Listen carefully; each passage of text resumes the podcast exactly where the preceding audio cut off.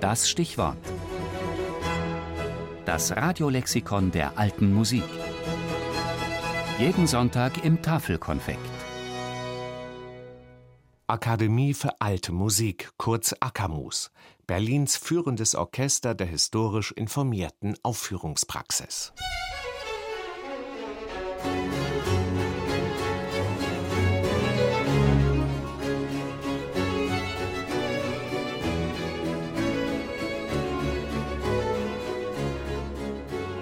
Es war im Jahr 1982 in Ost-Berlin. Da trafen sich Musiker der Staatskapelle Berlin und des Rundfunksymphonieorchesters der DDR, um gemeinsam Barockmusik zu spielen, wie sie im 17. und 18. Jahrhundert geklungen hat. Etwas, was es bis dahin in der DDR nicht gab. Deshalb gründeten sie die Akademie für alte Musik und wurden zu Pionieren der historisch informierten Aufführungspraxis im Arbeiter- und Bauernstaat.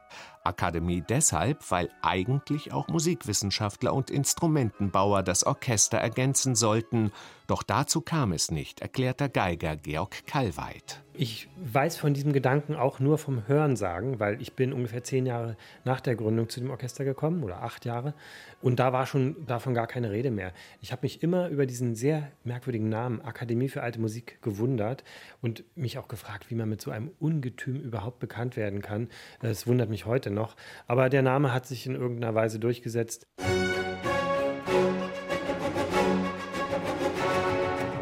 Vielen Fans alter Musik ist auch das Kürzel des Orchesternamens geläufiger, Akamus. In den Anfangsjahren musste man sich in der Mangelwirtschaft der DDR Instrumente aus der Entstehungszeit der alten Musik besorgen oder nachbauen und in ihre historisch überlieferten Spielweisen eintauchen. Doch es funktionierte.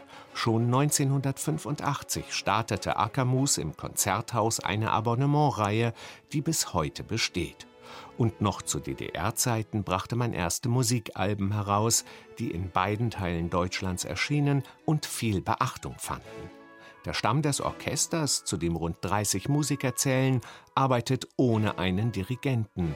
Entscheidungen über die Auswahl der Stücke und Konzertreisen werden demokratisch getroffen, aber es gibt mehrere Konzertmeister wie Stefan May, Midori Seiler oder Georg Kalweit die Kraft, die sich entwickelt in dem Orchester, in dem Moment, wo wir auf der Bühne stehen und wo wir versuchen, ein Publikum zu berühren und zu begeistern, die ist so stark, dass ich staune darüber manchmal, wenn auch wirklich Konzerten schwierige Tage und Wochen oder auch Diskussionen vorangingen, dass wir dann am Abend eine ganz starke Dynamik zusammen entwickeln und eine große Lust am Musizieren.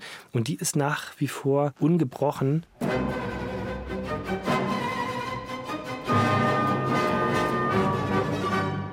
Regelmäßig ist die Akademie für alte Musik in der Staatsoper unter den Linden zu Gast, um Barockopern aufzuführen oder in der Berliner Philharmonie, um Konzerte zu geben.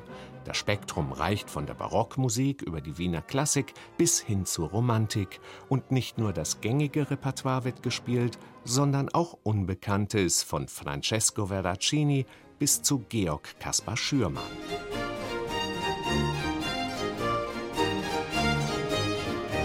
Das Berliner Originalklangorchester ist weltbekannt. Es hat weit über eine Million Tonträger verkauft und auch schon sämtliche Musikpreise abgeräumt. Sogar ein Grammy ist darunter für ein Album mit italienischen Arien von Christoph Willibald Gluck, die Cecilia Bartoli gesungen hat. Nicht nur die berühmte Mezzosopranistin arbeitet regelmäßig mit Akamus, das tun auch andere Klassikstars wie René Jacobs, Sandrine Piot oder Andreas Scholl. Und für die Zukunft der Akademie für alte Musik ist Konzertmeister Georg Kallweit nicht bange, genügend Neugierde und Leidenschaft sind vorhanden.